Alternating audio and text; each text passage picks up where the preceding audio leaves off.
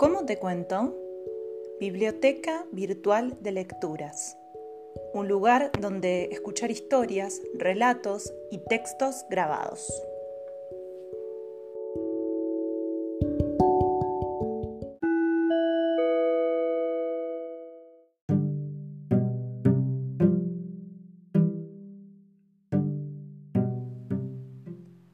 Prepárate, abrí los oídos, porque estás a punto de escuchar.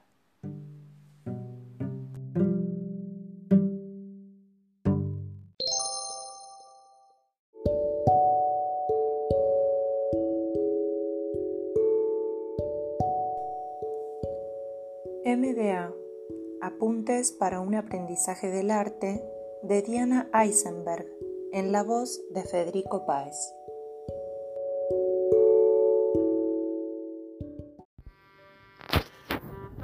MDA Apuntes para un aprendizaje del arte de Diana Eisenberg. Capítulo 2 Pilares.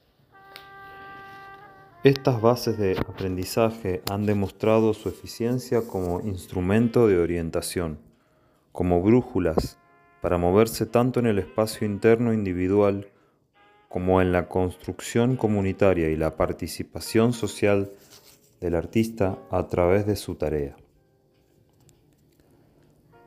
La pregunta. Suponga que nadie ha hecho una pregunta. ¿Cuál sería la respuesta? Gertrude Stein. Su pregunta no molesta, dicho popular. El MDA plantea muchas preguntas.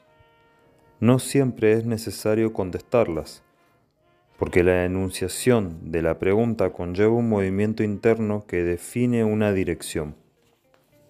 La experiencia indica que estas direcciones son infinitas, así como infinitos son los motores y las calidades de los seres humanos. Cada lector sabrá cómo incorporar estas palabras a su trabajo para seguir adelante con convicción. La pregunta puede estar bien o mal formulada, ser capciosa, compleja, común, difícil, efectiva, equivocada, esencial, incisiva, insistente, inteligente, interesante, frecuente, molesta, provocativa, retórica, sustancial, técnica, típica. La elijo como vehículo en el afán de eliminar opiniones y consejos. Interrogar es querer saber algo. El entrenamiento en relación con la pregunta implica ubicarse en el lugar de quien interroga porque quiere saber. Es una herramienta de gran ayuda para la lectura de cualquier obra. Apelo a un discurso que diga lo que uno tiene para decir las preguntas son una puerta para la acción o el pensamiento y no parte de un guion de presentación personal. Es la herramienta perfecta para construir un discurso sin necesidad de repetir lo que dicen otros, lo que otros vieron o escucharon, sin tener que hacerlo porque se hace en otro lado o porque el mercado es así.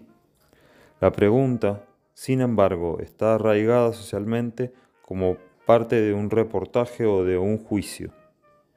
Se pregunta para defender a alguien o para demostrar que es culpable.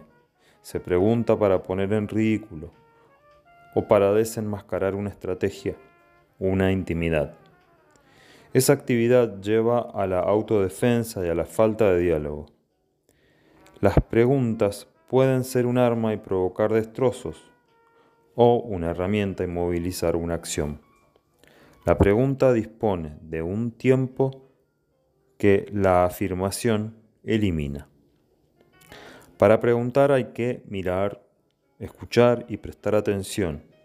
Y lo mismo hay que hacer para responder. Se reintenta entonces hasta que la pregunta surja instintiva y sin vergüenza. Estas premisas están presentes en los ejercicios de las clínicas y también en el taller.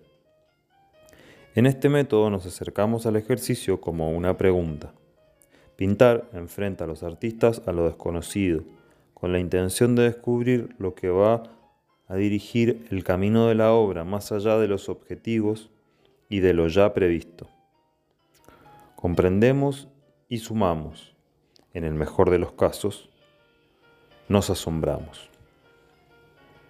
A través de la pregunta desarrollamos métodos de llegada a las retóricas posibles. La menor mancha exige su existencia dentro del lenguaje. Así la obra adquiere su forma. El menor objeto exige una palabra, más de una, toda una serie. El mínimo objeto exige la exigencia del lenguaje. A pesar de que es común juzgar las preguntas suponiendo que tienen un pensamiento acertado o inútil detrás, en este caso tienen el mismo peso que las que uno mismo se hace o podría hacerse en relación con su propia obra. Muchas preguntas tienen como respuesta nuevas obras. La obra es efecto de preguntas bien dirigidas. No todas las preguntas se responden con palabras. Lo que importa es que la pregunta ya está en el aire y circula. No si se la responde bien o mal. La pregunta instalada abre un canal de reflexión y pensamiento y sigue trabajando en el diálogo interno del artista. En el momento en que interrogamos, somos todos maestros. Las preguntas son importantes cuando no se sabe la respuesta. Lo que no se entendió encontrará su respuesta en el hacer.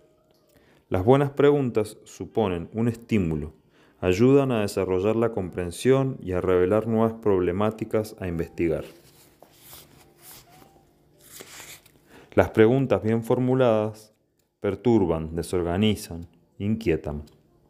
Después de contestar preguntas durante una hora sobre la obra propia, puede haber mareo, confusión, insomnio, excitación. Queda la sensación de tener mil puertas por delante y que en algún lugar inadvertido está la llave. Cuando se aprende a reconocer lo que se quiere saber, el comportamiento general es empezar a preguntar, y no poder parar de hacerlo. Es un despertar. Sin embargo, este entusiasmo contagioso anula completamente a la persona que expone. Es tan fuerte la experiencia que no deja lugar al espacio de receptividad y termina por olvidarse para qué fue formulada la pregunta. Es una cuestión de cortesía dejar que la respuesta sea elaborada y dada por el autor de la obra comentada darle tiempo, saber esperar. Las respuestas son regalos.